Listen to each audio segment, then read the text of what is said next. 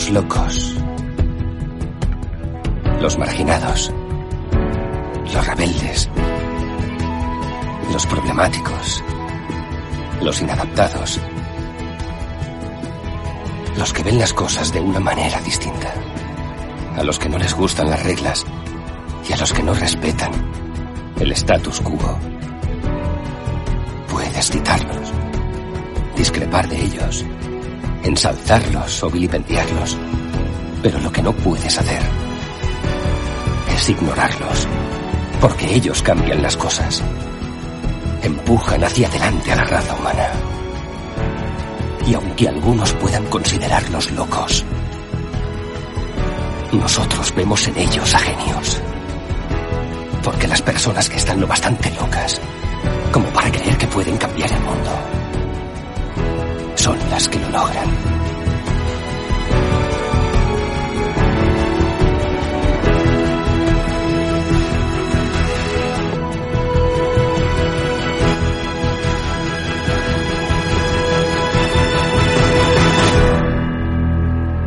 Muy buenas noches, tardes, días. Pues ya sabéis que estamos en los especiales del jueves y tenemos aquí pues a grandes invitados eh, del mundo Apple, tanto Guillermo Rambo, que ya lo conocéis, y a Mark Gurman eh, de Bloomberg y de Night to Find Mac, tanto uno como otro. Y aquí, como podéis ver en Twitch, tenemos a los compañeros donde nos vamos a centrar en el negocio de las aplicaciones. Así que voy a pasar a, a presentar a los compañeros y a los invitados. Espero que disfrutéis de este jueves especial, tanto en Twitch como en podcast. Eh, voy a empezar con el compañero Alex. ¿Qué tal, Alex? Muy buenas noches. Antes de, que me pre- de que te de que me respondas eh, en inglés, por favor, para que lo entiendan los, los invitados. Vale, bueno, bu- buenas noches a todos. So, uh, good morning, afternoon, evening, because we are around all the world. So, thank you very much, uh, Guillermo Rambo and Mark Gurman for coming today with us and share with, with us this, this time. Happy to be here. Thank you so much for, for, for having me. Thanks for having me. All our pleasure. Ahora sí. Eh, vámonos con el compañero Julio. Pues nada, aquí un placer de nuevo estar con, con dos grandes eh, figuras y amigos del podcast como Mark y como Guy. La verdad que hoy creo que va a ser un tema interesante, que es pues hablar de lo que son los modelos de negocio que tienen las apps en el App Store. Ok. Decar. Eh, el, el mute, please. Ah. Perdón, sorry. Eh, nada, pues como, como dice Julio, una noche interesante con estos dos invitados tan importantes y sobre un tema pues eh, interesante como es el negocio de aplicaciones en, eh, en iOS. Eh, exacto, así que nada, saludar a la gente de Twitch, a la gente de podcast, a la gente de Telegram y de WhatsApp. Eh, bueno, empezamos, empezamos, eh, tenemos poco tiempo con los invitados, así que vamos a ello. Así que empecemos con, con el guion que tenemos por ahí preparado, eh, Alex, si te parece, y lo hacemos en inglés, luego en español, ¿vale? Vale, perfecto. So, guys, uh, thank you again for, for coming with us. The first question is going to be for Guillermo Rambo. So, as as a developer, which model do you prefer for your apps? That's a very hard question to answer. Uh, it depends on the app, I think.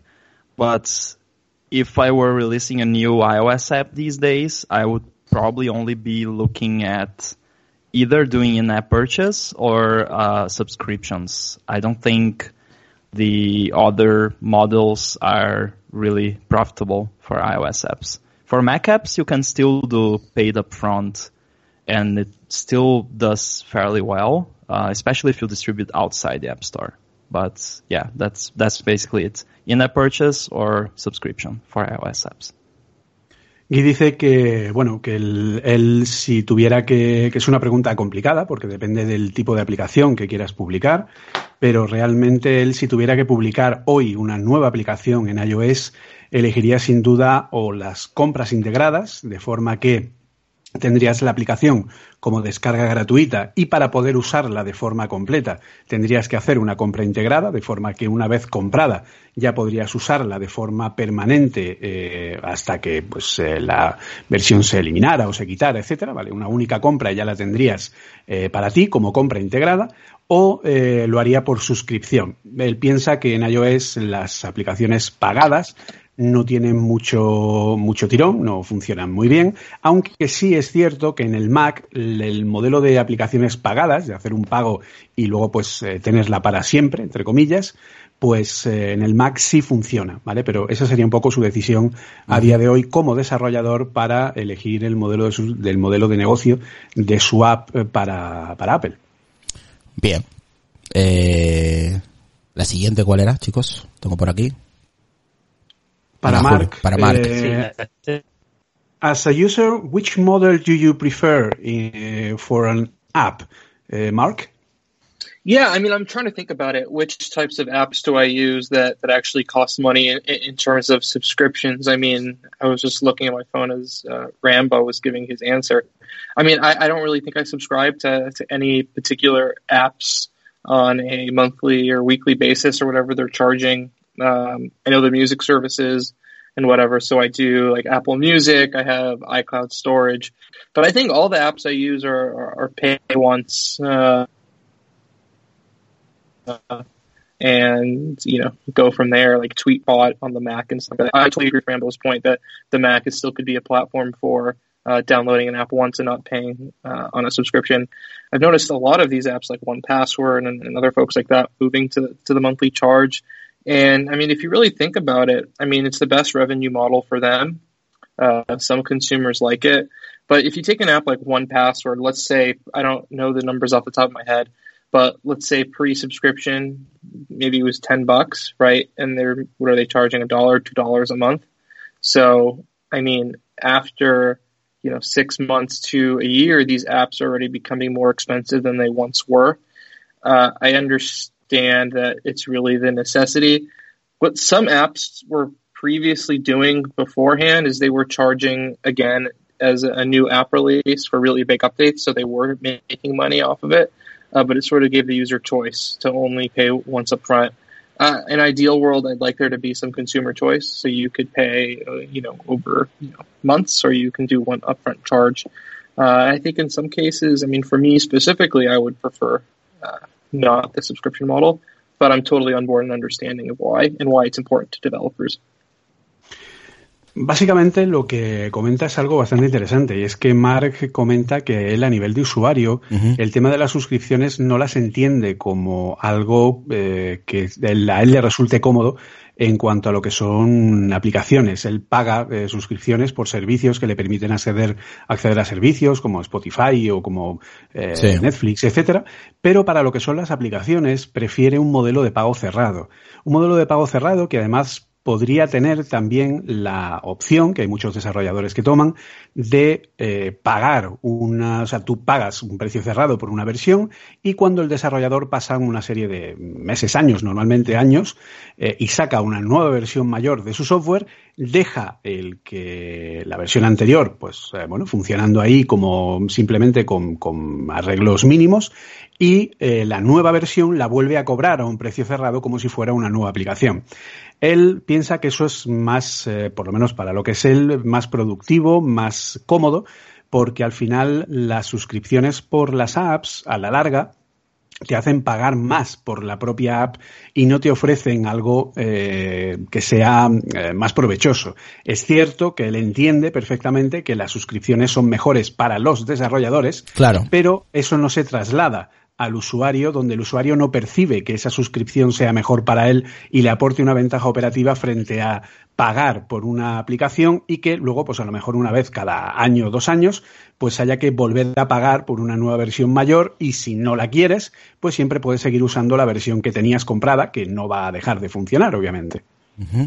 Interesante, interesante su respuesta. Eh, Alex, siguiente. Okay, so the next one is for for Guy. Uh, as a developer, Guy, what do you think about these people that get really young when you are trying to charge in 99 cents for an app and they say that they don't want to pay? Well, what I really want to tell them, I can't say on the podcast, but uh, I think you should always uh, think uh, about things, and this doesn't apply only to apps, but uh, think about the value they have to you, and if they don't have enough value to you for you to pay 99 cents for something, then maybe don't get it. Like I uh, vote with your wallet, I guess. Uh, but what I do say to, to people, especially these days, is if you're if everything you're using uh, on your phone or online is quote free, you're probably paying with your data, and even sometimes things that charge you, they also use your data, which is even worse. But uh, at least if you're paying for something, you have a better chance of using something that actually cares about you as a user and not just as a number and a source of information that they can then sell to someone else. Pregunta en español y respuesta en español, por favor.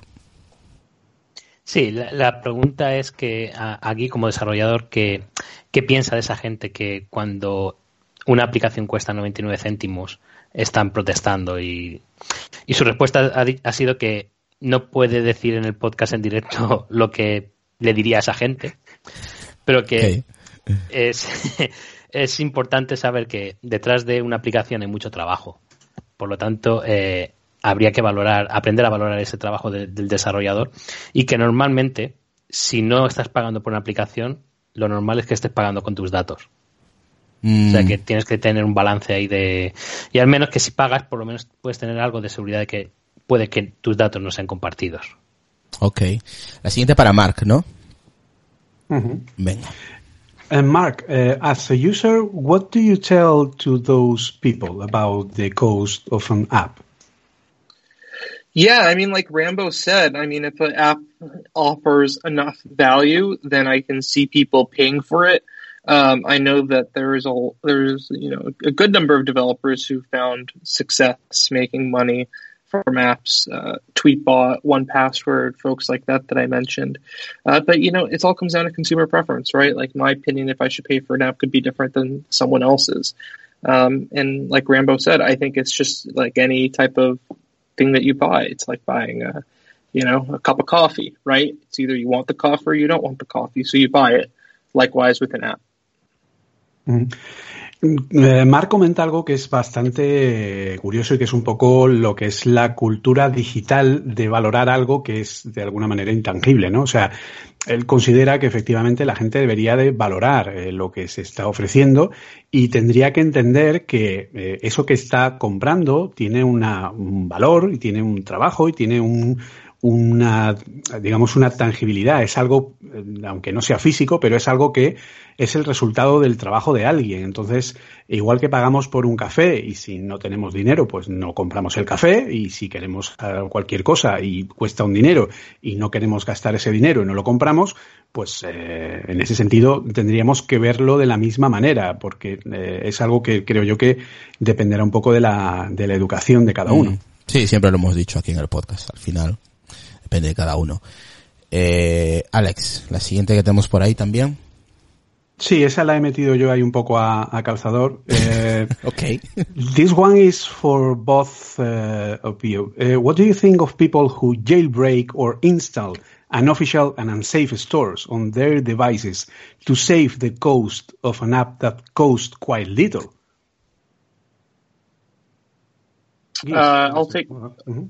I'll, I'll Yes, take Mark. it first. Mhm. Um, I mean, I think it's a two part question. One, what do I think about jailbreaking and people who install software that they shouldn't necessarily install? I don't care. I mean, it's their, you know, it's their prerogative. They, it's their decision, so it doesn't really impact me. Um, they can do whatever they want, and they have to live with the consequences of that if there is any consequence. Not saying there necessarily is. Uh, in terms of pirating apps, I think that's what your second question was. So, Mhm. um, basically stealing applications. Uh, I think that's terrible. Uh, I think that there should be processes in place to avoid that. Uh, and I think it's just like any other type of theft, whether that's plagiarism in, in writing and stealing other people's ideas or stealing a movie or stealing a song or stealing a pack of gum from the, from, from 7-Eleven, right? Mm-hmm. It, it's all in the same and it's not okay and shouldn't be allowed, of course. Mm-hmm. Y Guy creo que lo tiene que responder también o solamente para Mark. Guy también. Sí, ¿no? era para los dos. Guy. Uh, so so yeah, so I pretty much agree. I, I think having the uh, ability to jailbreak a, a, device is is great, and uh, I understand why Apple doesn't offer like an official way to do it. But I would love if there was one. Uh, but I totally get why they don't. Um, but I think it's great that people have the ability to to play with their devices and to install apps from whatever they want. Uh, again, as long as they are okay with the risks involved, uh, but I, I, don't see a problem with it. And yeah, and same as Mark uh, said, like piracy of apps, uh, not cool, or piracy of anything. Uh, so yeah, I, I, I agree. It's uh, basically you're stealing, and especially if you're like pirating an app from like an indie developer. Like you're not. We, people like to think like there are these huge companies behind apps, but many times it's just, just like one or two people. Uh, and yeah, you doing that with their app is definitely not going to help them. Uh -huh. Es eh, curiosa la respuesta de ambos. Eh, primero, eh, en cuanto al jailbreak, Mark comenta que bueno, que es algo que realmente a él como que le da igual, ¿no? No le atañe de ninguna manera y bueno, pues cada uno hace con su dispositivo lo que quiere y si la gente quiere hacer jailbreak y ponerlo y piratear su dispositivo, pues bueno, pues que sea consecuente con lo que, con lo que decide. Guy, sin embargo, comenta que, que, el tema del jailbreak a él le gustaría que Apple eh, permitiera de una forma oficial hacer esta modificación en su sistema y poder ejecutar aplicaciones que no vengan del App Store eh, y que no haya que utilizar maneras no oficiales para conseguirlo, que sería una buena forma de pues eh, investigar, de hacer eh, pues eso, un poco eh, pruebas con el dispositivo más allá de lo que de lo que permite, que si la gente es responsable y, y acepta los riesgos que conlleva el hacer este proceso, pues bueno, pues que se podría hacer y para él personalmente le resultaría interesante que Apple permitiera de una forma oficial poder hacer jailbreak de los dispositivos. Jailbreak como la forma de ejecutar aplicaciones que no estén en el App Store, ¿de acuerdo? Que no vengan del App Store.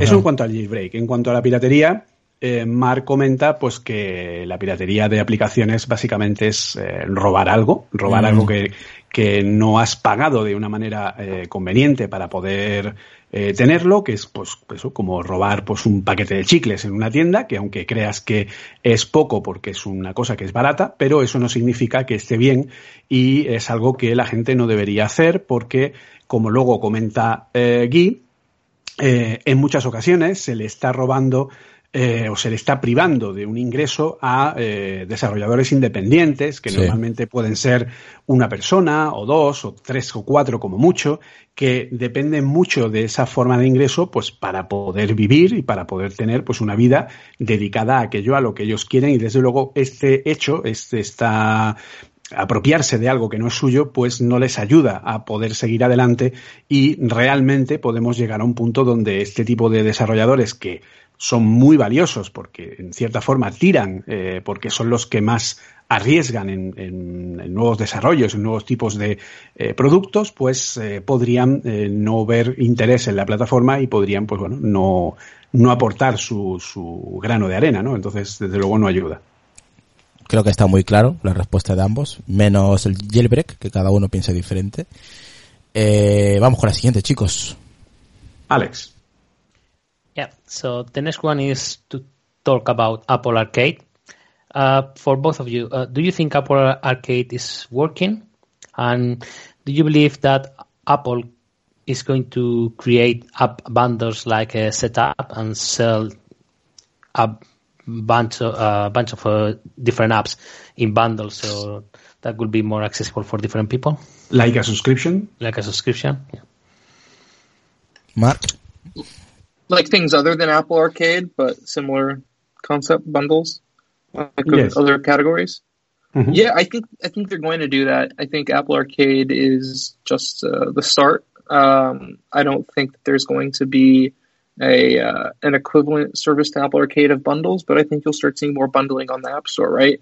Uh, whether that's like the iWork stuff, Pages, Numbers, and uh, Keynote, right? And offering third parties an easier way to do bundles on a subscription basis. So I think we'll see more of that for sure uh, in the coming years. Yeah, um, with regards to whether Apple Arcade works, I'm not sure because, I mean, it definitely works for the users. Um, I am a subscriber to Apple Arcade and I love it. I think there are lots of, of cool games in there. Um, we don't really know in detail how it works for the companies and developers involved, so I can't really say much about that. I, I guess we'll we'll know uh, with time. Um, and yeah, I agree. I think there's definitely gonna be some more bundling going on and more subscription based uh, app related services. Eh, ¿Cuál era la pregunta en español? Y luego en... Sí, la pregunta es eh, si piensan que el modelo de negocio de Apple Arcade está funcionando para Apple y si creen que en un futuro Apple va a ofrecer paquetes de aplicaciones eh, por suscripción. Sí. Lo que Mark ha dicho que Apple Arcade es, es el principio, sí que piensa que sí que está funcionando, es un modelo que, que parece que funciona. Cree que Apple podrá hacer bundles de, de aplicaciones que ya en el pasado ya lo hizo con iWork. Si no recuerdo mal, iba Pages, eh, eh, Keynote y, la de Numbers, iban en, en un paquete. Y que cree que eso sí que, eh, que sí que podrá permitir a otras empresas utilizar esos, mm, crear esos paquetes con sus propias aplicaciones en modelo de suscripción. Creo que eso actualmente se puede hacer. Corrígeme si estoy equivocado, Julio. Las suscripciones por un bundle se puede hacer, pero no de forma oficial. Es decir, tú puedes integrarlo, pero eh, no hay, digamos, una opción eh, para poder hacerlo. Tú puedes tener una suscripción que comprenda más de una app a la vez en un solo pago. Eh, y de hecho, por ejemplo, hay un, un catálogo de videojuegos eh, en el App Store, que no es Apple Arcade, que utiliza ese, ese sistema. Y Guillermo ha dicho que no sabe si estará funcionando o no para Apple, pero que para él sí que le funciona, que es un modelo que, que- le gusta y aparte él es suscriptor de Apple Arcade. No tiene da- datos de cómo funciona por la parte de las empresas que eh, ofrecen sus juegos en Apple Arcade. Y no tiene Y- claro que realmente estén sacando un provecho realmente importante. Es un dato que desconoce, pero sospecha que no deben, que a lo mejor no están sacando tanto como, como se puede imaginar. No, no casi es más provechoso para el usuario que para los desarrolladores. Exacto. Y que espera que haya más paquetes de suscripciones así para diferentes tipos de aplicaciones. Ok. Vamos con la siguiente, chicos, que tenemos poco tiempo, ya sabéis. Okay, as uh, as a user, uh, both Mark and Guy, how do you see the current market, and how do you see the market in the next five years? Today, the subscri- the subscription model seems like it is the most popular. Do you think is the future of the apps, or maybe not?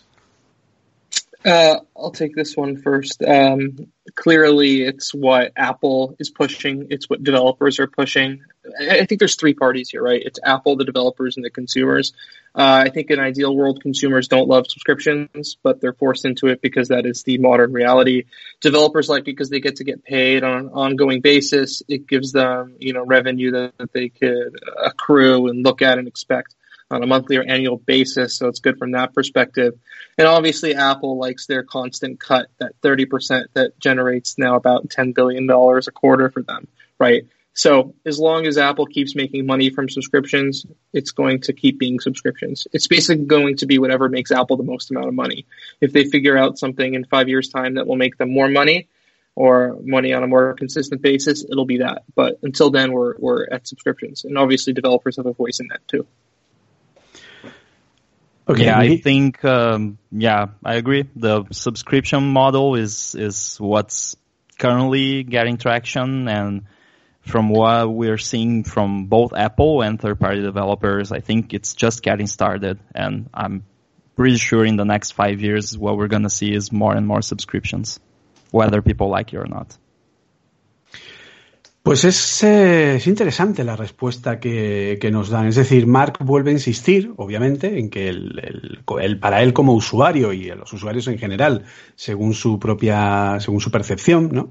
el tema de la suscripción es algo en cuanto a las apps que pues no le termina de, de convencer, como ya he comentado antes. Pero es cierto que eh, tanto Apple como los desarrolladores eh, van a intentar empujar eh, los modelos para que esta tendencia actual de los modelos de suscripción por aplicaciones se mantenga porque al final es el más beneficioso para ellos. Entonces al final va a haber como una especie de, eh, digamos, obligación en el que no nos va a quedar otra que, eh, pues eso, eh, elegir muy bien qué aplicaciones son las que vamos a utilizar y pagar su suscripción, pues porque al final es lo que mm, le va a proporcionar, mm, por un lado, a los desarrolladores una vía de eh, beneficio constante que les va a permitir tener una mayor eh, seguridad frente a su trabajo y frente a un eh, trabajo continuo, ¿vale? En cuanto a evolucionar la aplicación de manera, pues eso, en el tiempo, de manera constante y eh, por parte de Apple pues tener una recurrencia de ese, de ese 30% que se llevan ellos eh, pues de una manera mucho más constante eh, y que siempre pues les supone obviamente más, más beneficio. Ok. Y vámonos más o menos con la última ya de, de Mark Gurman que se tiene que marchar. O sea que venga chicos. Alex. ¿Alguna preferencia o...? El que veas tú, vamos. Eh, Okay, so Mark, as the last question, uh, I don't know if you know, but currently in Spain, the government is trying to regulate the loot box, the loot boxes. So you know, as Fortnite, when you buy, you pay to get a, a you, you get an extra, uh, a new, uh, I don't know how to explain that, a new kit or something. So you pay and make it make, make you better on the game. So they, they are considering this this uh, loot box is like a, a new uh, type of gambling. So they are trying to regulate that. What is your opinion about that? Uh, yeah, about these loot boxes. If you think is something good or bad for games. Yeah, I'm not familiar with the loot box concept. Is that something that's more specific to Spain and Europe that's happening right now? It's like the FIFA cards in the in the FIFA for iOS, for example. You know that you can buy uh, uh, envelopes of cards and you can open and then uh, you have uh, many players. So, for example, uh, the, um, ¿cómo se llama este? El Royal. You basically Clash pay Royale. for something in like a game, uh, but you don't know what you're gonna get. That's why it's Oh, like I a see. loot. Exactly. Yeah. I see. Okay. Um, I, I'm not 100% familiar with it, but I understand it based on your explanation. And I feel like anytime a, a game developer or a gaming platform introduces a new thing that can surprise users and get them coming back, I mean, this loot box concept, it seems something that could be quite addictive to some people. Um, I think that keeps things interesting. A lot of times, games could exist for you know years on end and ultimately become stale. Uh, but this loot box concept seems like it's shaking things up a little bit, so that that could be interesting. Uh, in terms of the of the overall um, gambling uh, aspect of things, the, the gambling market, that's something that's really hot right now in the U.S. I know a lot of people are doing sports gambling. A lot of people are doing gambling on online video games and esports. So clearly, there seems to be a market uh, in that. Uh, as for me personally, uh, that's not something that, that I I play into. Uh, I don't believe in, in gambling or anything like that. Um, so that's typically something I'd stay away with. But I'm interested in, in what you guys think.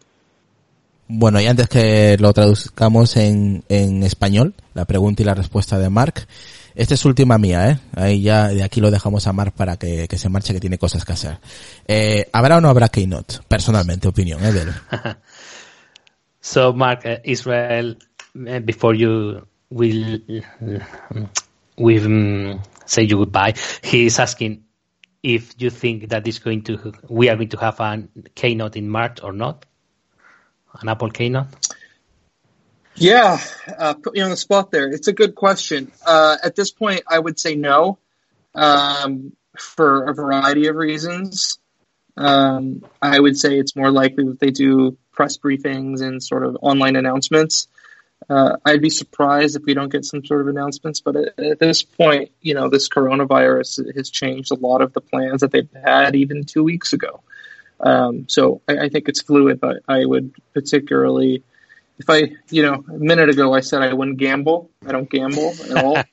but if I were to gamble, I'd gamble against a, a keynote at this point. But don't quote me on that. Okay. And and how do you think the next uh, WWDC will be only digital, as Google has already announced for the next I/O?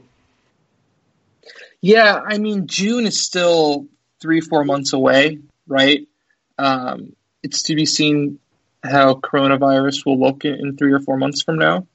Um, I remember the SARS epidemic back in 02, 03 that, that went several months as well.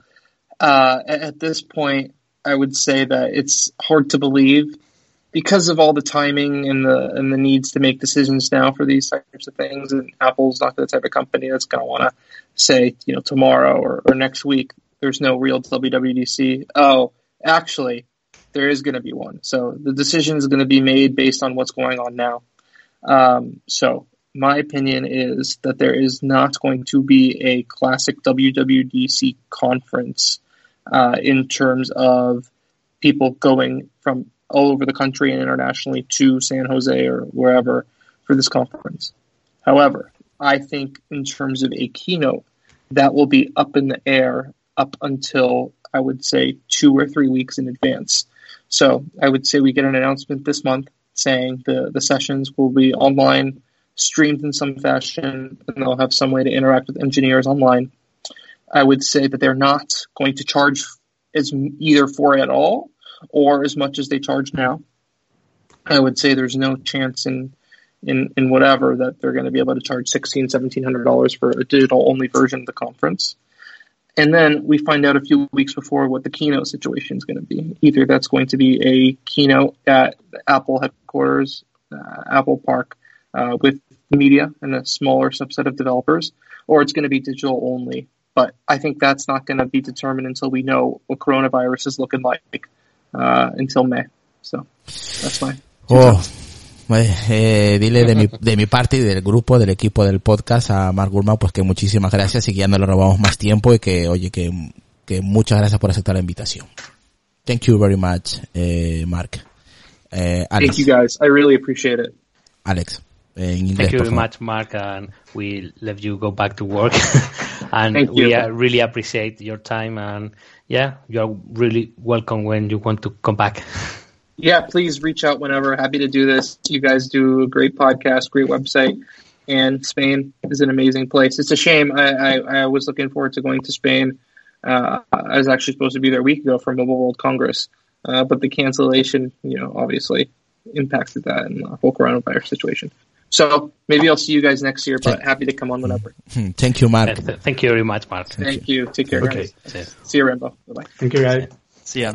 Eh, ahora continuamos. Eh, antes de pasar el, el, teléfono, uy, el teléfono, como estoy, eh, el micrófono a, a Guillermo Rambo, aquí, al compañero aquí, vamos a hacer un resumen rápido de lo que habéis dicho, Mark, sobre las preguntas que hemos tenido. Vale, pues la pregunta original, la primera que le mm. hemos hecho, era sobre las cajas de sorpresa o sobre sorpresa. Es que en inglés tienen el nombre de loot boxes. Eh, al principio él no entendía muy bien el concepto, pero luego Julio se lo ha explicado que es lo de abrir los sobres del FIFA y que te salgan diferentes jugadores. Y, y también, y también, ha, comentado. Sí. Eh, él piensa que, que, bueno, que siempre que hay una oportunidad de, negocio para los desarrolladores siempre es buena. Eh, pero el tema es delicado porque al ser eh, sobre sorpresa hace que sea un tema de, apuestas, entonces hace que el usuario se pueda enganchar y eso es peligroso. Y por lo que ha comentado es un problema que, en América tienen. Aparte, en América les gusta bastante apostar. Pero que claro, que eso ya es decisión de cada uno de si quiere o no gastarse el dinero en eso. Ok.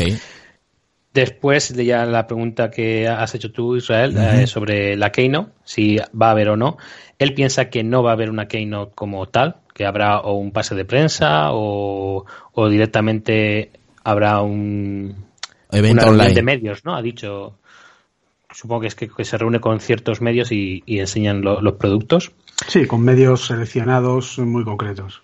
muy concreto. Y a la pregunta de Julio de si habrá WWDC, dice que en este punto es difícil decir si habrá o no, pero que la decisión tiene que ser tomada ahora, porque claro, hay que mover muchísima gente, eh, reservar hoteles Sí. y todo eso. Entonces, en los próximos días seguramente Apple dirá si hay o no WWDC. Él, si tuviera que apostar, que ha dejado claro que él no le gusta apostar, pero que si tuviera que hacerlo, eh, diría que no, o que al menos no va a haber una como la conocemos, pero que no que puede que sí que haya Keynote, que depende de todo de cómo evolucione el tema del coronavirus. Eh, hay dos partes claras aquí. Una es la Keynote que todos vemos el primer día, que abre el evento. Esa piensa que puede ser un- puede ser que sea que la hagan en San José o en, en el Apple Park con cierto número de medios o, o casi a puerta cerrada, también ha comentado. Esto, la decisión de si habrá o no será tomada unas dos semanas o tres antes de- del evento, pero lo que es el evento de juntar a todos los desarrolladores durante la semana allí en San José, ese seguramente la decisión la tienen que tomar ahora por motivos logísticos.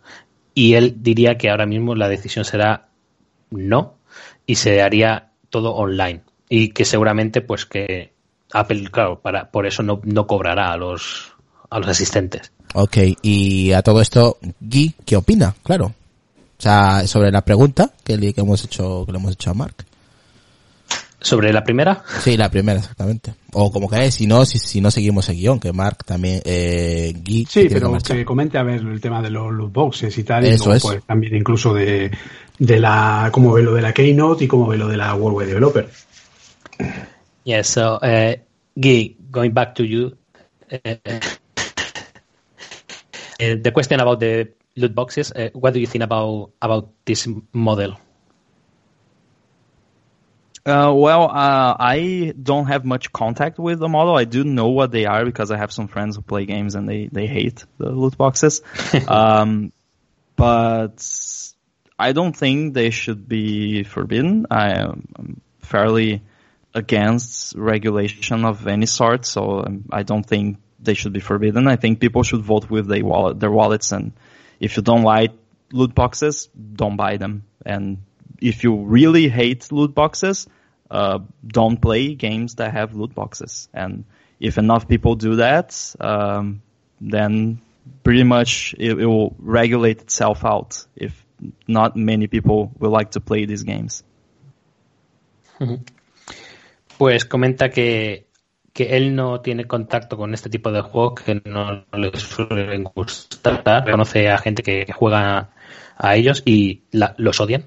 Eh, él piensa que eh, los gobiernos no deberían de intervenir, que no debería de ser prohibido, que cada uno debería de ser consciente de, de su cartera, básicamente, y, y saber si, si debe o no usar ese tipo de juegos. Ya, sí, básicamente así ha sido eso. Vale.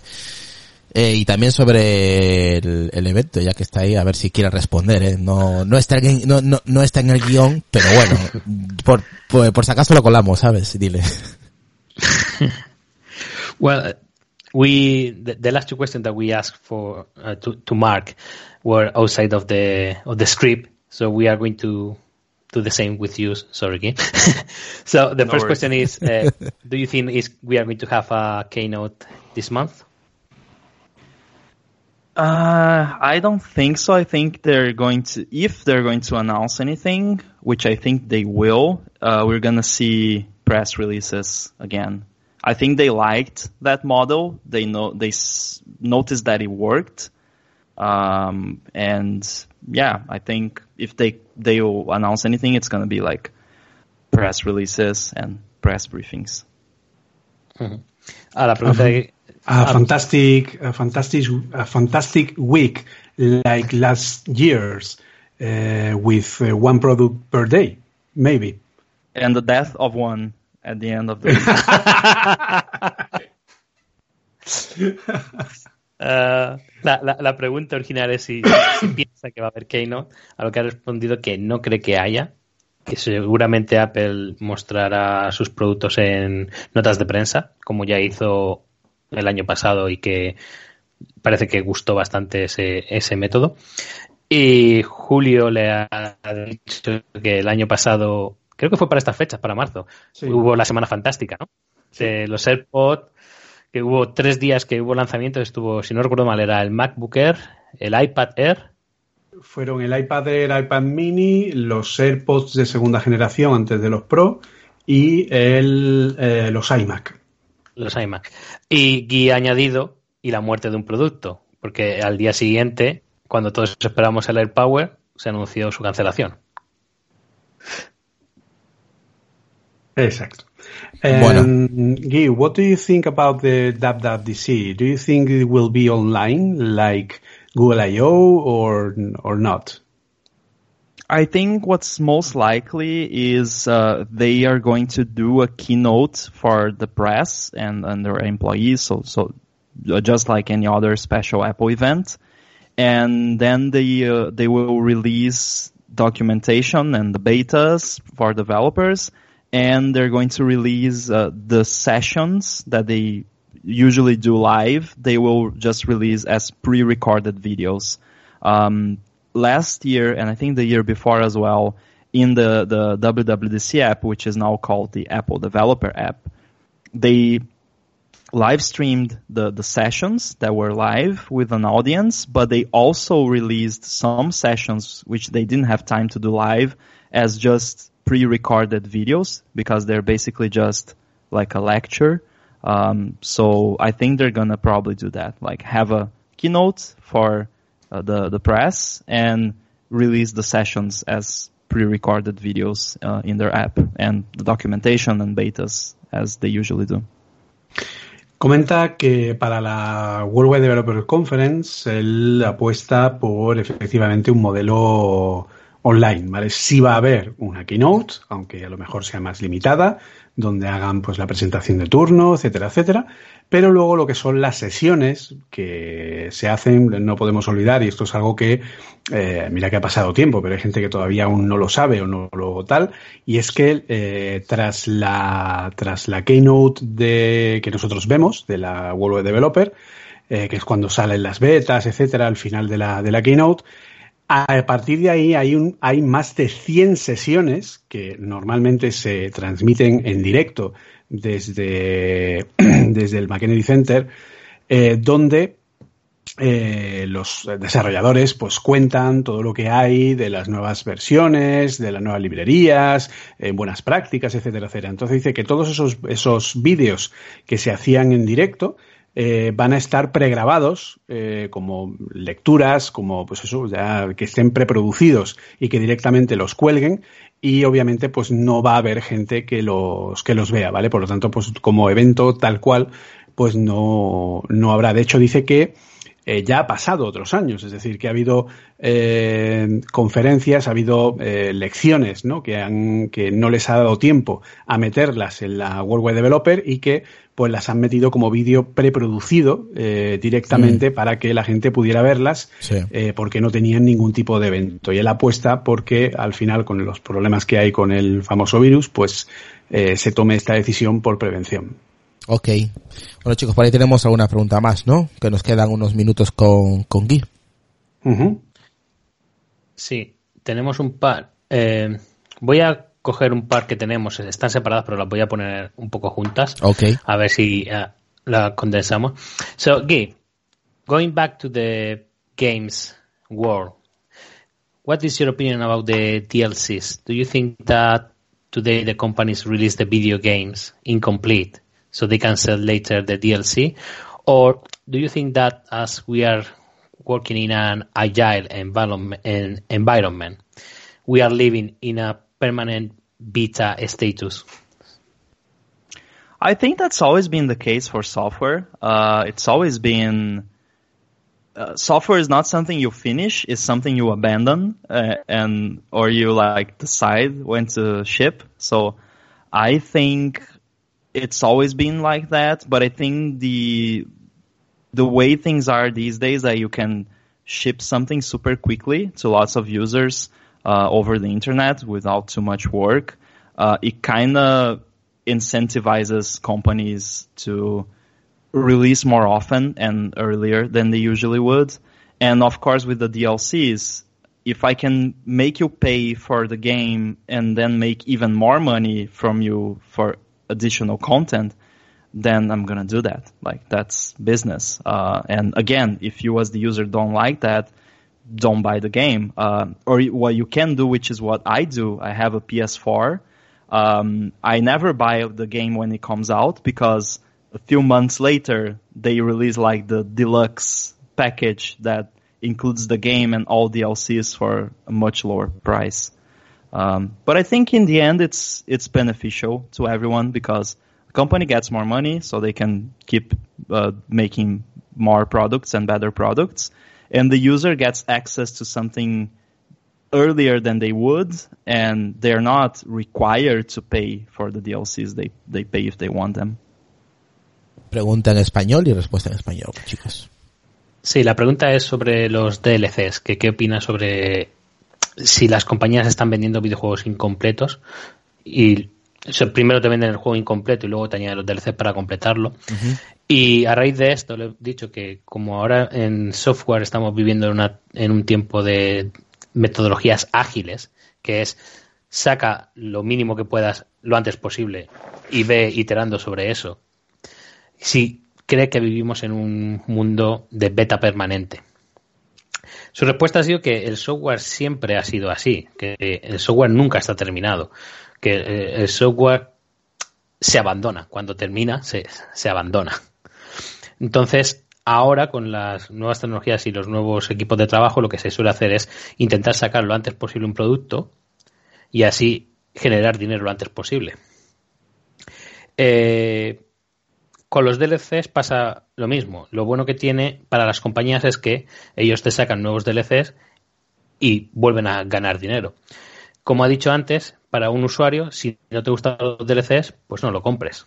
Básicamente, lo que también ha comentado es que él tiene una PlayStation 4 y que él nunca se compra un juego nada más salir. Que él se suele esperar unos meses, que al cabo de ciertos meses se te sale el paquete, la versión Gold o como le quieran llamar, que te incluye los, DLCs. O sea que no es como, como yo, ¿no? Dile que no es como yo, que cuando sale algo lo compro, ¿no? tiene más paciencia. Entonces, mirándolo desde dos puntos de vista distintos, como empresa, ya que estás trabajando y haciendo algo más para ese juego, lo ve bien que lo cobren. Y como usuario, también lo ve bien, puesto que puedes empezar a jugar antes o puedes tener el juego antes de lo que tardarías en tenerlo si la empresa desarrollara el juego completo. Y como ha dicho, dice, la empresa no te obligan a comprar los DLCs, así que tú eres libre de, comprar, de cogerlo o no. Y una, una pregunta yo creo que importante, luego si eso que pregunte Julio también, eh, sobre si él, Guy, le ve futuro a, a la tienda, bueno, tienda entre comillas, del, del Apple Watch. Sí, esa es la que le iba a hacer yo ahora mismo y la vamos a poner eh, toda seguida, ¿vale? O sea, es decir, la tienda del Apple Watch y el hecho de que con Swift UI ahora se puedan hacer aplicaciones más fácilmente. Entonces le voy a hacer esa pregunta, que es la conjunción de, la, de dos que teníamos preparadas. Uh, Kim, what is your opinion about the Apple Watch App Store? Do you think it has a future? Israel said he doesn't use it. Do you use it? Um, I like the idea of having uh, the App Store uh, on the Apple Watch. Um, I don't use it. Uh, I think I bought an app using it once, um, and that's because I'm still not sure what the app market is like for the Apple Watch.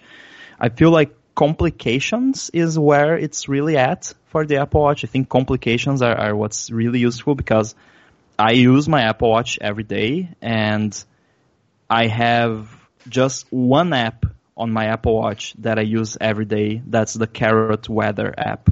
And mm-hmm. I use it every day because I have its complication on my watch face that shows me the current temperature. And sometimes I tap the complication to open the app and see the forecast for the next few days. Um, so I think it's great that we have it. Um, whether or not it has a future, I'm not sure I can say much about, but I guess we'll have to wait and see. But I think the Apple Watch, the Apple Watch's potential is increasing and not decreasing. So I think the future is going to be better than, than today and not worse. Uh, and I think the Apple Watch will will become more independent, uh, which uh, with each new version of the, the hardware and the software. And uh, do you think Swift UI will introduce new apps for the watch because it is much easier to create apps than with WatchKit? Yeah, I definitely think so. I think we're already seeing some some apps like a, a famous uh, Twitter app Chirp. Um, uh, it's uh, it was made before we WatchKit, and uh, the developer recently released a brand new version that's all Swift UI, and it, not only is SwiftUI easier than WatchKit, but it's also way better uh, and more powerful. You can do things you could not do with WatchKit. Uh, so I think, and we happen to know from people inside of Apple that SwiftUI was initially developed for the mm-hmm. Apple Watch. Mm-hmm. So that's where it really shines. Uh, and it was way, but like orders of, of magnitude better than, than WatchKit. So, uh, I definitely agree that it's, uh, it's going to be something that's going to bring more apps to the Apple Watch. Vale, pues a ver, le, la pregunta era eso, si qué opinión le merecía el App Store del Apple Watch, eh, si la usa, que Israel no la usa, y entonces pues si él la usaba. Y él ha, ha, dicho que realmente le parece una muy buena idea, pero no la usa.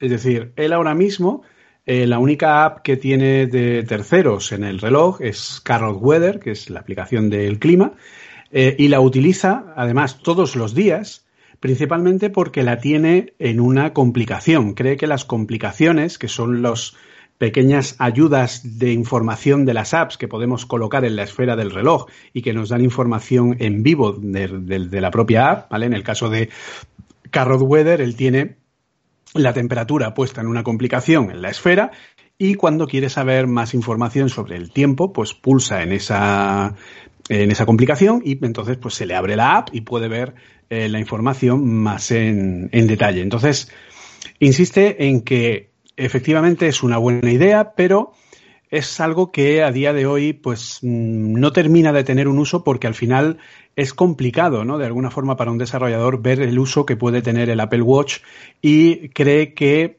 mientras el Apple Watch vaya evolucionando y vaya siendo más autónomo y menos dependiente del teléfono, pues se irá, eh, digamos, se irá viendo de una forma más clara, empezar a ver más aplicaciones que pudieran a lo mejor utilizarlo, pero que mm, ahora mismo, pues la verdad que no tiene eh, mucho uso a pesar de que le gusta que esté ahí.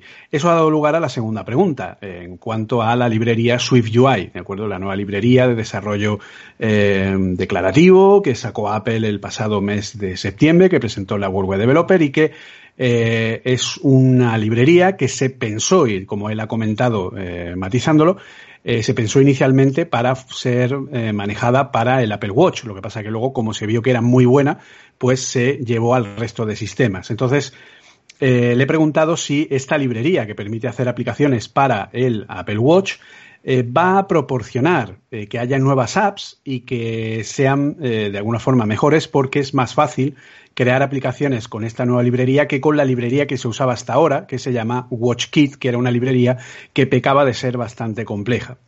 Él lo que ha comentado es que efectivamente SwiftUI eh, tiene mucho potencial para el Apple Watch y que no es que sea más fácil que WatchKit como tal, sino que es mucho más potente que WatchKit. Es decir, se pueden hacer muchas cosas con SwiftUI en el Apple Watch que antes no se podían hacer con, el, eh, con la librería antigua. Y de hecho pone como ejemplo el, cliente de Twitter para el Apple Watch, Chirp, que antes estaba hecho en WatchKit y que acaba de sacar una versión hace pocas semanas eh, que ya está hecha entera en Swift UI. Y entonces la mejora de rendimiento y de capacidad que ha eh, conseguido la aplicación ha sido bastante interesante. Entonces él piensa que sí, que eh, Swift UI como nueva librería va a permitir que los desarrolladores puedan tener más formas de, eh, de, ofrecer aplicaciones interesantes para el reloj y que eso pues va a permitir que ese App Store que ahora no se usa, pero que no deja de ser una buena idea, pues se use cada día más y que empecemos a ver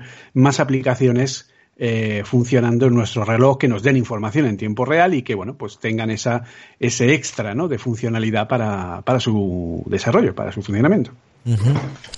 Y yo creo que ya podemos eh, despedir a nuestro amigo Guy, que tiene que marchar, tiene una reunión, o sea que, eh, pues nada, Alex, dile que pues desde aquí también, por supuesto, le agradecemos que haya aceptado la invitación y que lo esperamos próximamente. Eh, y nada, que, que muchas gracias, que muchas gracias por todo y por aguantarnos. okay, so we, with that last question, we finish the the interview. so we are giving you time so, so, you can prepare your your your meeting. So thank you, thank you very much for for your time, for being with with us today, and hopefully you enjoy the your visit here. And yeah, we wait for you the next time. Awesome. Yeah. Thank you very much. It's always fun to be here. And, uh, as, as always, uh, thanks, uh, for having me and thanks everyone for listening. Brian, thank you very much. Thank you. Thank you, thank you very much. So, it's always a pleasure and an honor to be here with you. Thank you so much. Thank you. Thank you, Guy. Bueno, chicos, nosotros continuamos ya que Guy eh, se tiene que marchar. Eh, bueno, yo creo que la hora que han estado los dos, tanto Mark Gurman como Guillermo Rambo, vale, es un lujo, ya sabéis que es un lujo para nosotros, eh, un podcast en español. Vaya ruidito, madre. ¿Alguien ha subido la persiana o qué? Pero madre mía, ha hecho clo, clo, clo, clo. Y yo, pues nada. Eh, no, a ver, hablan en serio. Perdón. Es un, es un, es un lujo en un podcast en español, pues que estén los dos juntos y hablando sobre, sobre este tema que, eh, lo, lo comentó Julio hace como 20 días aproximadamente, que, que teníamos preparado este tema. Eh, Pedro Aznar no ha podido estar por temas laborales, así que desde aquí, eh, le mandamos un gran abrazo y un, y un saludo enorme, ¿vale? Que le sea leve en el curro. Tenía muchas ganas de venir, pero ya sabéis, el curro es lo que tiene. Y, y nada, y también agradecer, antes de entrar ya un poquito a, a debate de lo que ha sido comentando durante la hora con Guy y con Mark, pues agradecer tanto a Alex como a Julio, pues haber montado dos guiones tanto en inglés como en español, ¿vale? Eh, para el episodio de hoy, así que desde aquí pues le doy la enhorabuena a ambos por, por el trabajo y el curro que han tenido con el guion, que no es fácil, ¿vale? Eh, armar un guion y, y, en, y, en, dos idiomas, ¿no? Así que chicos, enhorabuena, muy buen trabajo. Ahora, una vez dicho esto, eh, Julio, a ver, ¿Qué te ha parecido? Hemos sacado algo en claro sobre, sobre este tema de, del negocio de las apps y por supuesto lo que han comentado, el tema del jailbreak también lo tengo ahí dándole vueltas que cada uno piense de diferente forma y el tema de, eh, del, del evento, ¿no? El supuesto evento que va a haber, pero creo que los dos y creo que la mayoría de aquí los compañeros hemos dicho que, que no va a haber. Así que Julio, adelante. Pues a ver, yo me quedaría con lo que con lo que ha comentado eh, lo que ha comentado Mark y que luego pues se ha ido ratificando con lo que ha comentado el resto, con lo que es lo que a Apple y a los desarrolladores más les conviene, ¿vale? Aquí desarrollador culpable, eh, y lo que más les conviene a los usuarios, ¿de acuerdo? Porque son dos cosas diferentes. Yo creo que es un poco la conclusión que podemos sacar. Es decir, eh, como desarrollador, un modelo como el de las suscripciones, por ejemplo, es un modelo que es muy interesante. Si yo tengo una aplicación por la que eh, tengo un usuario que está pagando por ella, pues, no lo sé, un euro, dos euros, tres euros, etcétera, pues la verdad que para mí me es mucho más productivo. Pongo un ejemplo empírico Airmail, el cliente de correo para, para Mac, que eh, yo lo compré hace bastantes años. Creo recordar que costaba 10, 11 euros aproximadamente. Eh, lo he estado utilizando pues por probablemente tres años, cuatro puede incluso, ¿vale? No recuerdo exactamente eh, el tiempo. Un tiempo en el que Airmail pues se ha ido actualizando, ha tenido una... Porque claro, el problema es que esto no es como, como ir a una tienda y comprar una, una, bolsa de patatas fritas, ¿vale? Una bolsa de patatas fritas sería algo parecido a una, a una aplicación, a una in-app, eh, digamos, eh, consumible, ¿vale? Entonces, yo creo para poner un poco en contexto a los que nos están escuchando, ¿vale? Hoy día en el App Store tú tienes cinco posibles modelos de negocio para hacer que tu aplicación funcione, ¿vale? Tienes el modelo gratuito, ¿vale? Un modelo gratuito en el que eh, directamente te descargas la aplicación y la usas, ¿vale? Y ahí la única manera en la que los desarrolladores tienen para ganar dinero es o poniendo publicidad en la eh, aplicación, ¿vale? o eh, poniendo otro de los modelos que comentaremos luego. Pero si queremos hacer que la app sea completamente gratuita, la única forma de monetizarla es publicidad. Eh, publicidad, Mm, ¿de acuerdo? Es no poner otra. publicidad. ¿vale? Claro. Por lo tanto, es un poco lo que hemos comentado hasta ahora, que nosotros seríamos el pago porque la publicidad recopila muchísima información nuestra, ¿vale? Es cierto que Apple controla eh, la publicidad, ¿vale? Apple tiene un identificador de publicidad específico que de hecho eh, en Android también es ya obligatorio, ¿vale? De forma que no podemos identificar de forma unívoca a un usuario y a un dispositivo, ¿vale? Por lo tanto, eso limita un poco y hace que estemos más protegidos contra ese uso fraudulento de la publicidad. E insisto, ahora mismo está exactamente igual tanto en Android como en iOS, ¿de acuerdo? Primero se puso en iOS, luego Google también lo puso en Android, lo cual es un paso muy interesante eh, que los, eh, pues, que los eh, honra bastante, ¿vale? Entonces, para que una aplicación con publicidad sea rentable para un desarrollador, la única solución posible es que tengamos cientos de miles, preferiblemente millones de instalaciones de esa aplicación, para que genere muchas impresiones de la publicidad Claro. y que cuando alguien pinche en esa publicidad, pues nos dé una, eh, Mm. un ingreso por, eh, por CPM, ¿no? Porque el, el que se anuncia tiene que pagar por ese clic eh, y entonces pues eso nos da una parte a nosotros como, eh, eh, ap- como aplicación que ha puesto ahí el, el elemento para que se ponga, ¿vale? Entonces ese sería el único modelo. Ahora, también tenemos el modelo para lo que es gratuito, pero luego en gratuito tenemos el modelo freemium, ¿vale? Que es el que yo me bajo la app, que es gratuita, Pero dentro... pero, exacto, dentro tengo contenido adicional Sí. que es eh, compras integradas. Esas compras integradas pueden ser de dos tipos, consumibles o no consumibles, ¿de acuerdo? Eh, una compra integrada consumible es como el ejemplo que yo estaba poniendo, una bolsa de patatas. Yo voy al supermercado, me compro la bolsa de patatas, me la como y cuando se ha, ha terminado, pues se acabó. Se ya no hay más bolsa de patatas, ¿vale? Esos serían pues las bolsas de dinero para poder gastar en la aplicación, por ejemplo. Yo compro eh, monedas virtuales y esas monedas virtuales en el Clash Royale, por ejemplo, Sí, o en el- 200 monedas por un euro, por ejemplo. Exacto, o en el Candy Crush o cualquier otro juego, Sí, sí. pues yo compro esas monedas y esas monedas me sirven para comprar determinadas cosas dentro de la Y cuando se acaben esas monedas, ya está, se acabó. Si quieres más, comprar más. Vuelves a comprar más, por lo tanto son consumibles. Luego tenemos lo que son las compras integradas no consumibles, es decir, las compras integradas que eh, lo que hacen es desbloquear algo. Por ejemplo, imaginaos que es un juego, ¿vale? Por ejemplo, el, el Monument Valley, ¿vale? Pues el Sí. Monument Valley sacó un episodio meses después del lanzamiento. Pues era una compra integrada. Yo pago una determinada cantidad y eso me desbloquea para siempre una función que en principio está oculta a mí. ¿Vale? Entonces, eso me permite, o por ejemplo, yo me descargo una aplicación, esa aplicación funciona en un modo limitado y ahora yo pago 3 euros, 5, 6, 7 y en el momento en el que lo pago, con Se ese único pago, todo. desbloqueo el resto de funcionalidades. Exacto. Tendría la versión pro de la aplicación. ¿Vale? Entonces, eso serían los... Eso es lo que eh, hice los- yo, por ejemplo, con Infuse, por ejemplo, esta aplicación, que lo descargas, eh, te vale creo que pocos euros, pero luego si quieres ya más opciones como reproducir en HD, eh, subtítulos, que funcionen en diferentes plataformas, pues pagas X dinero y automáticamente ya es- entras en la versión Pro, ¿no? Que lo tienes completo. Exacto. Entonces, ahí tendríamos dos diferencias, ¿vale? El modelo en el que yo me descargo gratuitamente y para usar la app completa tengo que pagar es el freemium. Ahora, si la app que me descargo es de pago y una vez me la he descargado tengo que volver a pagar para desbloquear otras cosas, entonces es lo que se llama el modelo Paymium, ¿vale? Que es el que yo pago, pero además tengo compras integradas dentro, ¿vale?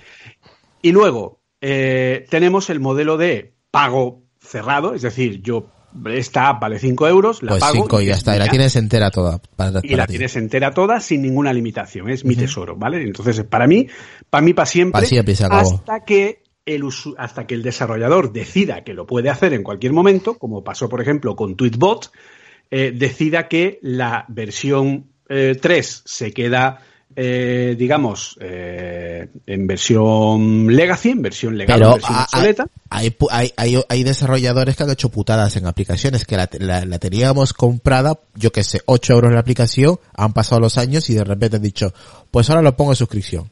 Ya toman por culo. Por ejemplo, es lo que ha hecho Airmail, ¿vale? Entonces, Airmail yo la compré en su momento Sí.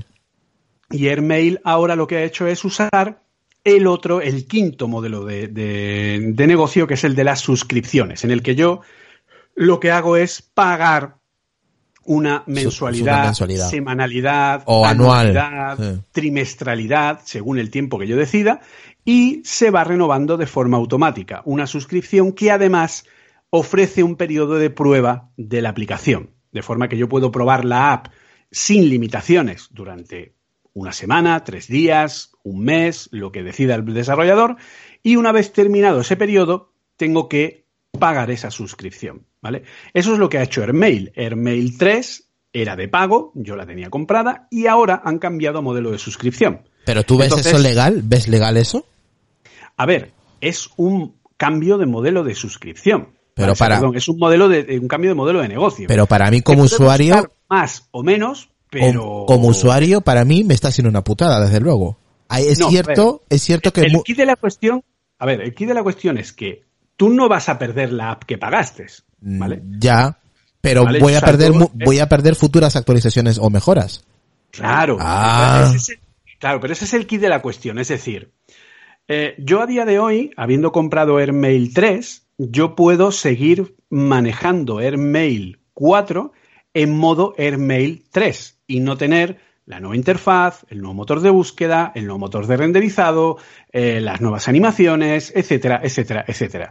La aplicación va a seguir funcionando, va a seguir recibiendo actualizaciones que arreglen cualquier tipo de error, pero no va a tener una evolución eh, que ofrezca cosas que sean importantes, ¿vale? Para yo poder acceder a esas nuevas características que la hacen sentir como una nueva versión, tengo que pagar una suscripción, ¿vale? Mm, Entonces, ya, pero a mí- a mí- no pierdo nada, porque Ajá. puedo seguir usando la app tal cual la tenía, Ya, eh, pero y por- tal cual pagué por ella. ¿Y por qué, y por qué desarrolladores eh, que han, que han cambiado eh, la forma de, de usar la aplicación, eh, lo, com- lo compraste por X dinero, luego se volvió de suscripción y ha habido pues tantos problemas por las redes que los desarrolladores han tenido que dar un marcha atrás y lo han tenido que dejar como está. Pero el problema es que al final eh, la gente, que es lo que ha estado comentando Mark, al final la gente va a tener que adaptarse a este modelo. Y Mm. comento, el quid de la cuestión está en que el número de usuarios que puede tener Airmail como aplicación comprada muy probablemente sea bastante poco. Y aparte, en el caso del Mac en concreto, piratear una aplicación es relativamente fácil, ¿vale? O sea, tú puedes piratear cualquier aplicación eh, si consigues el fichero de descarga del App Store Sí. con un simple comando del terminal, ¿vale? Mm. No necesitas hacer ningún tipo de cosa rara ni deshabilitar Eh, eh, ninguna eh, seguridad. es más fácil, es más fácil que Windows, sí. Exacto. Entonces, eh, claro, eh, se está perdiendo todos esos usuarios. Entonces, ¿qué pasa? Si yo tengo una serie de usuarios que me han ido pagando la aplicación en los últimos 3, 4 años, llega un momento en el que yo no gano lo suficiente para mantener un equipo. Es decir, AirMail puede tener fácilmente a 20, 30, 40 desarrolladores que tengan cada uno su salario, unas oficinas, un equipo de marketing, un equipo de, tal. O sea, puede ser una empresa pequeña de, que esté dando trabajo pues a eso a 50, 60, 70 personas, ¿de acuerdo? Entonces, pues eh, no se mantiene. Entonces, la forma de buscar la sostenibilidad del negocio es precisamente la suscripción. Yendo a eso, a la suscripción. De hecho, en contra de lo que pudiéramos pensar, por ejemplo, a Adobe las suscripciones le están yendo de fábula, ¿vale? O sea, Adobe está ganando muchísimo más dinero y está permitiéndose poder invertir mucho más en sus aplicaciones y darles una mayor, mayor eh, soporte. y un mayor soporte y más funciones cada menos tiempo gracias a, eh, a, la cantidad de dinero que gana con las suscripciones y eh, poder invertir en nuevas aplicaciones, nuevos modelos, nuevos tipos de, pues nuevas aplicaciones para iOS. Por ejemplo, eh, no tenemos nada más que ver eh, lo que han tardado en hacer Photoshop para el iPad y aún así todavía no está terminado y siguen trabajando en ello. Ah, el, equipo de Photoshop, estamos hablando de decenas de desarrolladores con unos salarios, pues, hombre, medianamente decentes, porque obviamente pues es un trabajo muy especializado y cuanto más especializado es un trabajo, obviamente mayor es su salario o debería, eh, pues claro, eh, mantener todo eso eh, no es sencillo y si al final estamos cobrando una cantidad pues que puede ser, por ejemplo, una suscripción de Photoshop que te puede salir por 10 euros al mes, ¿vale? Solo del Photoshop, pues... Hombre, pero Julio, a ver, vamos a ver, eh, las aplicaciones que estás comentando tú, al menos de, Adobe, son aplicaciones eh, que por regla general lo utiliza un profesional. Vale, yo no lo voy a utilizar, por ejemplo, ¿no? Sí, pero no, todo no todos los profesionales. Es decir, hace 20 años, ¿vale? Eh, las aplicaciones como Photoshop, etcétera, efectivamente solamente eran usadas por profesionales. Hoy día es muy normal ver a cualquier persona, incluso el, desde la persona que quiere retocar su foto o quiere llevar su control de sus fotos personales, etcétera, etcétera, y a lo mejor pues se ha sacado Photoshop, que eh, en muchos casos es matar moscas a cañonazos, pero también es comprarse un iPhone para usar el WhatsApp. Es decir, cada uno hace lo que quiere con su dinero, ¿no? Está claro. Pero, eh, pero en ese sentido, ya no podemos hablar de aplicaciones profesionales. El Final Cut es una aplicación que se usa tanto para editar películas que se estrenan en cine, como para que alguien haga un vídeo de la de, cena de Navidad. Sí. ¿De acuerdo? O sea, eh, estamos en ese ámbito tan enorme ¿no? de, flexibilidad. Entonces, claro, Digo, ¿por qué? Pues porque a, lo mejor, pues eso, yo por ejemplo, eh, yo me compré en su momento el, Logic Pro, el Logic Pro cuesta 200 euros, eh, puede ser que alguien diga, esto es una burrada, ¿cómo pasa a pagar 200 euros por el Logic? Pero es que el Logic trae una librería de instrumentos de 50 gigas que ya vale de sobra los 200 euros o más si es de otra eh, de otro distribuidor y aparte es una aplicación que pues directamente yo estoy usando pues para lo que son los podcasts, para lo que es eh, los eh, doblajes, para lo que es anuncios, el tema de anuncios, mm. publicidad, etcétera, etcétera, que pues a mí al final me supone un ahorro de coste tener una, aplicación tan especializada increíble. Es una, es una inversión al final para ti. Exacto. Y hay mucha gente que pues ve esa inversión también y dice, oye, pues es que yo quiero tener esa facilidad. Si no necesitas tanto, pues GarageBand, que es como un Logic en versión light, pues te sirve también eh, perfectamente, ¿vale? Entonces, el kit de la cuestión está en que hoy día como desarrollador es muy difícil mantenerse y sobre todo conseguir que el usuario valore, eh, eh, valore tu trabajo de alguna manera. Entonces, van a es lo que ha comentado Mark y lo que ha comentado Guy. O sea, al final, nos guste o no, vamos a terminar yendo hacia la suscripción. De hecho, yo, por ejemplo, hoy, eh, momento publicidad, he publicado el Apple Coding Daily de la tienda de iTunes, ¿vale? Eh, es curioso comprobar que en la tienda de iTunes, cuando salió, una de las bazas más importantes que tenía la tienda de iTunes con respecto a los a las soluciones que quisieron adoptar las discográficas para ir en contra de Napster es que eh, las soluciones de las discográficas eran modelos de suscripción, como Spotify. Eran muy parecidos a Spotify. Lo que pasa que es cierto que eran peor hechas, con peores interfaces, muy complicadas de configurar, eh, muy farragosas de usar, etcétera, ¿vale? Pero el modelo era prácticamente igual a Spotify. Y hace 20 años fracasaron porque la gente quería sentir la propiedad de aquello que compraba. Quería sentir que la canción era suya y que se la había descargado. Pero hoy día los, las aplicaciones de suscripción para música ya son el estándar de la industria. La industria ya está ganando mucho más dinero con eso y ahora, irónicamente, y chapó por Spotify, le quieren dar la vuelta al modelo de negocio y ahora Spotify le está cobrando a las discográficas por hacer publicidad de sus artistas en su propia red, ¿vale? O sea, le ha dado la vuelta a la tortilla para hacer rentable al negocio. Entonces, eh, y si te fijas, curiosamente, una de las cosas claves que tiene Spotify y que tiene Apple Music y que tiene Amazon Music y que tienen todos los servicios de música en streaming es que permiten que te descargues la música en tu dispositivo. Sí. ¿Vale? Y eso es esencial para sentir que la música es tuya. Pero al final hemos aceptado eso y pasa lo mismo en Netflix, que te puedes descargar las series. Pasa lo mismo incluso en HBO, que lo acaba de poner, o en Amazon Prime te puedes descargar el contenido para verlo en cualquier, momento, y eso te da la sensación de que es propiedad tuya, pero al final la forma de mantener el modelo de negocio es a base, a base de suscripción. E insisto, no nos va a gustar a la mayoría, pero al final no vamos a tener otra opción porque tanto los distribuidores como el resto lo van a ofrecer así y no nos va a quedar otra. Vámonos con Alex. Alex.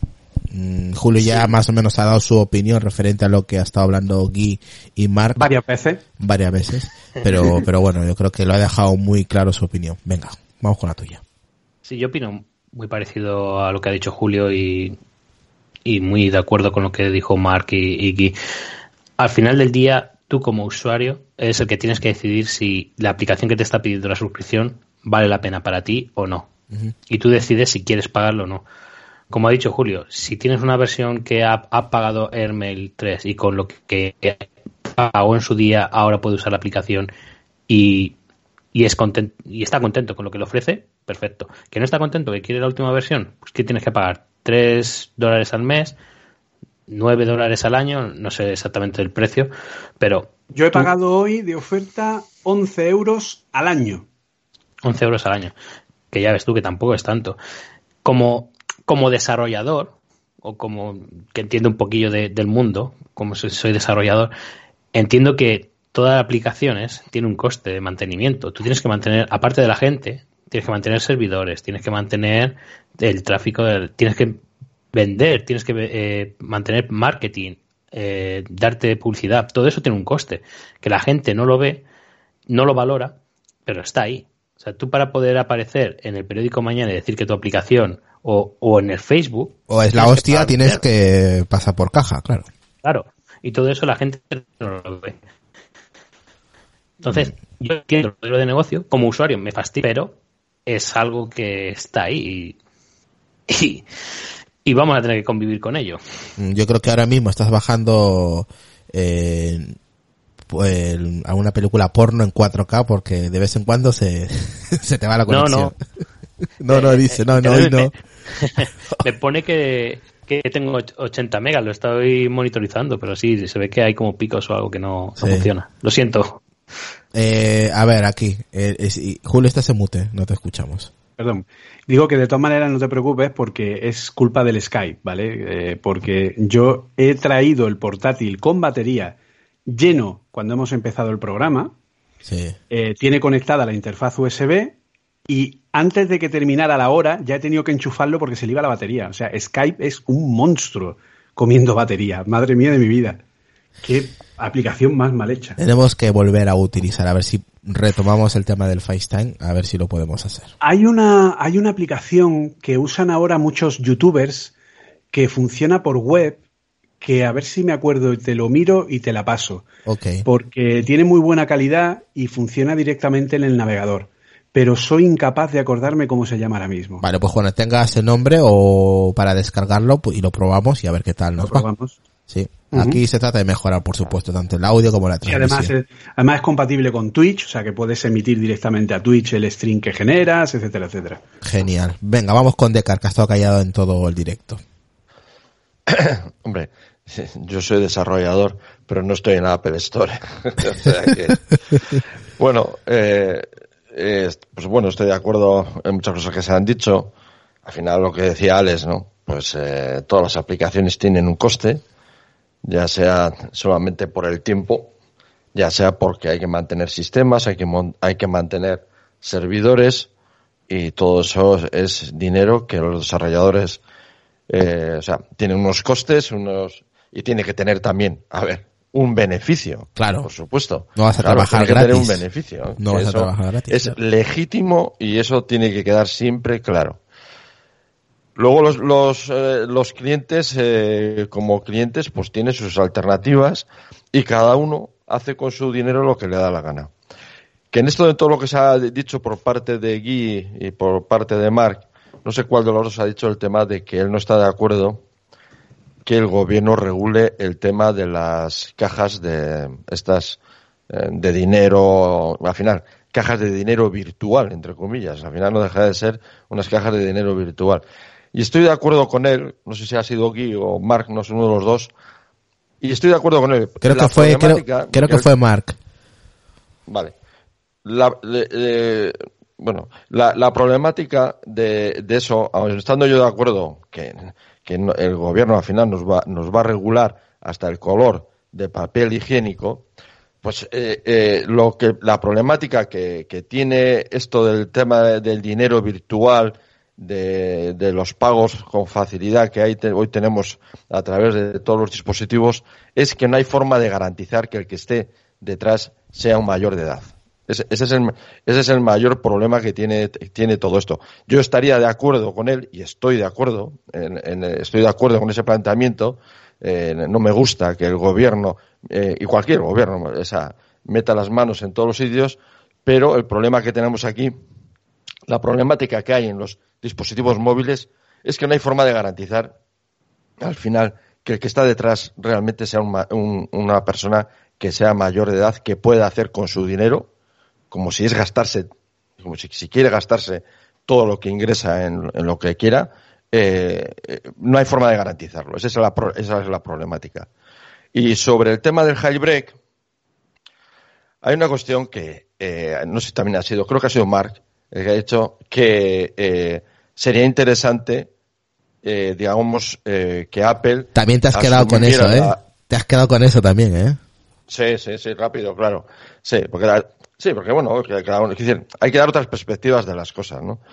Y dice, no, es interesante porque hay una comunidad de desarrolladores, etcétera, y sería interesante que eh, Apple eh, eh, impulsara todo, todo eso.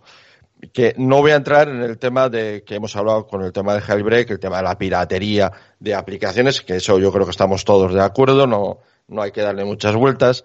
Pero es evidente que una empresa, cualquier empresa, ni Apple ni, ni nadie, en cierta forma, si facilitas, eh, digamos, tú tienes un, un modelo de seguridad, un modelo de trabajo que, que tienes y mantienes, como, como es Apple, tienes que evaluar constantemente los costes y beneficios. Puede, puede ser que sea cierto que haya un beneficio porque mantienes eh, una, una comunidad de desarrolladores que puede eh, mejorar, entre comillas, eh, quizás o buscar otras alternativas de uso o interface en tu sistema operativo, pero también tiras por tierra un montón de trabajo que se basa al final en, en proteger tu sistema bajo una serie de- de código que si lo pones, de, digamos, públicamente, también te expones a perder un nivel eh, de seguridad que sí, que, que dices gana, sí, pero te cuesta dinero. O sea, tiene unos costes asociados todo, todo eso también. O sea, quiere decir que eh, eh, todos los pasos que se dan en el tema de la seguridad tiene que tener en cuenta que sí, ganamos, podemos ganar algo que podría haber también mucha discusión, pero va- Apple va a perder una cosa que le va a costar más mantener la seguridad de todo el sistema. Entonces, todo eso hay que tenerlo claro cuando se habla de todo este tipo de, de cuestiones. Perfecto, yo estoy de acuerdo contigo. Y aparte que no creo que Apple lo vaya a hacer nunca. personalmente, es una opinión personal. ¿eh? No, No, pero, exacto, pero eh, no, no, no solo por filosofía, sino que también por coste. Apple Que prefiere, unos costes asociados. Apple seguramente prefiere, eh, mm, prefiere perder desarrolladores que, que perder su tienda básicamente. O sea, no, no, ahí tiene que haber un filtro y ya está. O sea, no hay más. Aquí Jordi Beltrán dice, la aplicación que dice Julio se refiere a Clickmating, Mating, Ajá. o de webinar, no sé qué, qué- yo no sé qué estás escribiendo Jordi. a ver, vamos a leer un poquito el chat de, de Twitch, que no lo hemos tocado para nada. Yo solo, No- no- solo he mencionado la, el Y luego otras apps que hemos mencionado ha sido Chirp, que es el cliente de Twitter de, del Apple Watch. Y aquí dice, No, se refiere al de Skype, al- a la alternativa Ah, Skype. para sustituir Ah, la Skype. alternativa de Sky, joder, macho, estoy yo de la cabeza tal. Eh, no, no me suena. Es una app que usan ahora un montón de, de Youtubers. youtubers, eh, pero es que no me acuerdo. Ah, luego, luego, luego, ahí este Ah, tema. lo, voy a ir mirando mientras. Dice aquí Miglor, creo que es Miglor BSN, Barcelona me imagino, eh, dice que no se vaya a Julio sin que me diga para cuándo hace un curso completo de Suite UI completo, de pago obviamente. Eh, pues ya, el, el jueves que viene empezamos. eh, el jueves no, el, el, ¿cuándo es? ¿El viernes? y va a haber el alguna... viernes 13. El viernes, el viernes me- 13 empezamos. Me imagino que, el, oye, el curso. me imagino que con una oferta en plan, por ser apeliano te, te la meto doblada. Te la meto con la mano. No, el.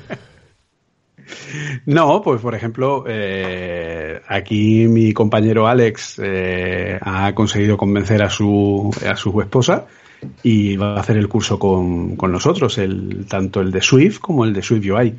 Y Guay. la verdad que seguro que, que le va a gustar. Es ya la tercera convocatoria que hacemos. O sea, no hemos hecho nunca un curso que ha tenido tanta, eh, tanta demanda, la verdad. Y, y es la tercera convocatoria ya. La gente ha estado muy contenta con el, con el curso. Y este curso sirve pues para ir, eh, digamos, refinando el programa educativo, haciéndolo cada vez más eh, cercano, más ordenado para que se pueda ver cómo se tiene que desarrollar todo eso. Y yo entiendo que la pregunta de, de, de nuestro compañero va por el lado de cuándo va a haber un curso que esté, por ejemplo, en Udemy, supongo, o algún tipo de libro, etcétera, etcétera. Entonces, eso eh, probablemente tarde un poco más, ¿vale? Porque todavía estoy refinando, tenéis que tener en cuenta que eh, yo, por ejemplo, el libro de Swift tardé nueve meses desde que salió Swift en sacarlo, porque claro, no es cuestión de decir, ay, mira, ya ha salido Swift o ya ha salido Swift UI, pues venga, yo hago un curso y lo enseño. No, o No, sea, no, no, eh, requiere trabajo, vamos, pero mucho, de muchos meses, claro. Entonces requiere trabajo, de tal. Yo he hecho ya, creo que mañana precisamente tengo que empezar, creo que es la, la ya octava aplicación que empiezo ya desde cero con Swift UI. Eh, eh, en este caso es una para, para mí, pero para varios clientes ya he hecho eh, unas cuantas, porque no podemos olvidar que ya el 77% de los dispositivos móviles ya están en iOS 13, por lo tanto ya pueden usar eh, Swift UI y todos los Apple Watch, pues prácticamente el que no está en WatchOS 6 es porque No no puede tenerlo, ya. básicamente. Entonces, eh, la verdad que Swift UI está muy, muy, muy, muy bien. Y, y ya te digo, el próximo viernes 13 empezamos un nuevo curso, así que solo tiene que entrar en applecodingacademy.com y echarle un ojo a, a la oferta y pedir información. Sí, porque comentaba ahí que no la veía en la web, que cómo se escribía, pero bueno. Es Apple Coding Academy todo seguido. Ok. ¿vale? Si no, también lo puede ver en, desde applecoding.com, también se entra. O ponlo en el chat de, de Twitch. Ahí mismo lo puedes poner si quieres. En el chat de, en el chat de Twitch, en el Twitch chat. Eh, eso es. Twitch, En Twitch el chat de Twitch. Ahí lo Twitch puedes chat. poner directamente. Por si la gente luego lo Yo- escucha, lo escucha en diferido o lo ven diferido, pues pueden ir al enlace. Eh, a ver, vamos con la última parte de, eh, del episodio este sobre mm, las dos preguntas, bueno, una, y la otra fue de julio sobre la WWDC y la mía fue la de Keynote, que no estaba en el guion, ¿vale? No, no estaba, se las hemos colado sin querer a, los invitados. No, vamos, que no lo esperaba. Pero claro, tenerlos aquí y no preguntarles sobre el evento, pues es un poco delito, ¿no? Siendo apeliano, siendo un podcast de Apple, pues yo me hubiera sentido mal. Así que vámonos con Alex y a ver qué opina, ¿no? Más o menos todo lo que han dicho. Yo creo que han dicho los dos que no va a haber y que básicamente va a ser todo online. ¿No, Alex? Sí, lo que han dicho es que piensan que va a ser nota de prensa. Yo creo que, dadas las circunstancias que hay ahora mismo, va a ser lo más. No lo va a haber, lógico. porque había gente que comentaba, eh, y creo que Julio lo publicó en, en, su, en su Twitter, pero ellos no, no han mencionado nada de eso la, la, la semana fantástica, de que cada día lanzaban un producto. No han comentado nada referente a eso. Es, Guy sí, porque está todavía dolido por la muerte de... Del Air Power, ¿no? Del Air Power, sí. ah, Guy sí lo ha comentado. Sí, Guy sí. Sí. Oh, vale, sí, continúa Alex. Sí, hombre, si nos dan otra semana como esa, bienvenida sea. Sobre Bueno. que todos los días a- al mediodía tener un, un nuevo lanzamiento, bienvenido sea. Pero vamos, que la otra opción que podía darse es una keynote sin público, Online y ya está, ¿no? online y, y ya está. Ya veremos lo que lo que presentan o lo, lo que hacen. Supongo que dentro de poco tendrán que, que anunciarla, si es que la anuncian, y dentro de poco tendrían que anunciar lo de la WWDC. Sí, porque suele ser en junio, pues ya estamos avanzando el mes, o sea que Claro. para que dé tiempo a la gente, ¿no? A lo que comentó eh, tanto Mark como Guy, tiempo a, a que la gente separe el hotel, si es que va a haber o todo eso, claro. Si lo van a hacer online, pues no hace falta. La eh, Google creo que es en mayo y lo ha anunciado, lo anunció esta semana. Bueno, anunció la cancelación Sí. de- del evento en, en vivo, no en vivo, sino físico, como aquel que dice, porque luego lo- Claro, lo, es que es retransmitían muy- online. Claro, es muy importante de entender que no es que cancelen la conferencia de desarrolladores, No, no. sino que directamente es que no se hacen eventos físicos, sino que será todo pregrabado o, o con charlas en un anfiteatro o en una sala donde no haya nadie y simplemente se emita por internet. Eso es online, como nosotros hacemos en los eventos de Apple, eh, comentamos el directo y ya está, porque lo suele, Apple lo suele transmitir en su página web y listo. O en YouTube creo que fue la última vez. O sea que lo podrían hacer de esta forma, eh, una cámara que esté grabando ahí y ellos pues a lo suyo y ya está listo. Y que no haya nadie, punto. Online y lo ves en directo y ya está. Luego unos aplausos de, de lata y ya está. Así que nada, ahí nos ha pasado el nombre. Eh, eh, os he dicho en privado, no, es, no escribís en Skype porque lo que está en Skype sale en Twitch. No, pero, pero da igual, porque es la dirección de StreamYard, que es la plataforma esta que te comentaba. Vale, Eh, Que lo vea la gente, pues no pasa nada. Si fuera una foto porno. de una foto de Decar en Tanca, pues no lo pondría, obviamente. Es. Pues nada, chicos, yo creo que hasta aquí, sin antes escuchar la opinión del compañero Decar sobre lo que han dicho tanto Mark como Guy sobre el supuesto evento de que, va- que no va a haber en marzo. El, eh, se re- os referís al evento de marzo que, lo- que se rumoreaba. Sí, que, lo iba, El que, que, iba a ser el 31, Sí. pero al final por el tema de Bueno, coronavirus. es en realidad lo que dice Alex. Pues bueno, si no hay evento y tenemos luego una semana, una semanita de, de sorpresas, pues bueno, pues ese no es el- hay- aquí la cuestión más importante que se debate ahora, me imagino que será el tema de la WWDC. Esa, esa, esa es la que realmente, porque si el evento de presentación de producto no se hace de forma tradicional, tampoco para Apple suponen el mayor problema, digamos. Aquí el problema es la WWDC. Eso es. O sea que, Pues nada, que chicos. yo creo que ahora mismo, ahora mismo, yo también me inclina, ellos creo que se han inclinado porque no se iba, no se iba a hacer, ¿no? Los El dos, creo que los, los dos se han puesto, no sé si se han puesto de acuerdo, pero eh, Sí, los dos sí, han dicho yo, que no va a yo haber. también, yo también me inclino a una WDC de otro tipo, semi, no sé, de tipo eso, di- diferi- o sea, a Online. través de, de streaming o cosas de este tipo, vamos. Ujú. Pues nada, chicos, eh, yo creo que ya está más que dicho todo. Ha sido un episodio relativamente corto, no como lo solemos hacer ahí, venga, dos, tres horas. Yo creo que eh, está más que suficiente el episodio de hoy. Han estado los dos eh, media hora uno y una hora el otro compañero, eh, Guy, y, y, hemos un poquito, pues más o menos ha hecho el resumen ¿no? de lo que he ido comentando y opinando, ¿no? Referente a, a lo que han ido comentando ellos durante, durante el episodio y sobre el negocio de las apps. Y también nada, agradecer a Carlos Castillo por la imagen que nos ha brindado para el episodio, así que eh, un saludo desde aquí al compañero y, y a los demás, por supuesto. Pues nada chicos, vamos acabando. Eh, Alex, pues eso, de nuevo, muchas gracias por, por el guion tío y nada, habéis sido un crack, ambos. Nada, un, un placer. Gracias a ti por invitarme. Nada, invitarme, dice, anda. Es lo que me, lo que me quedaba. ¿Qué tal te ha gustado el episodio? ¿Ha estado bien? Yo creo que ha estado bien. Está muy bien, sí, es un tema interesante. Y algo diferente. aprender algo. Sí, algo diferente y algo que yo creo que no, no se ha tocado en ningún podcast sobre el negocio de las aplicaciones. Y la verdad que ha estado, ha estado interesante. Opino eso, sí. Venga, red social. O si quieres no la digas, como quieras. Y a mí me podéis enco- encontrar por en Twitter como arroba martix85 y en el chat de, de Apelianos. Perfecto. Pues nada, muchas gracias Alex. Vámonos con Decar. Venga, Decar. Pues nada, eh, eh, ha sido como siempre un placer estar con estos eh, con estos invitados tan tan importantes y encima a la vez y siempre siempre interesante. Eh, bueno, mis redes sociales eh, ya sabéis en Twitter como Decar y mi podcast eh, Decnet.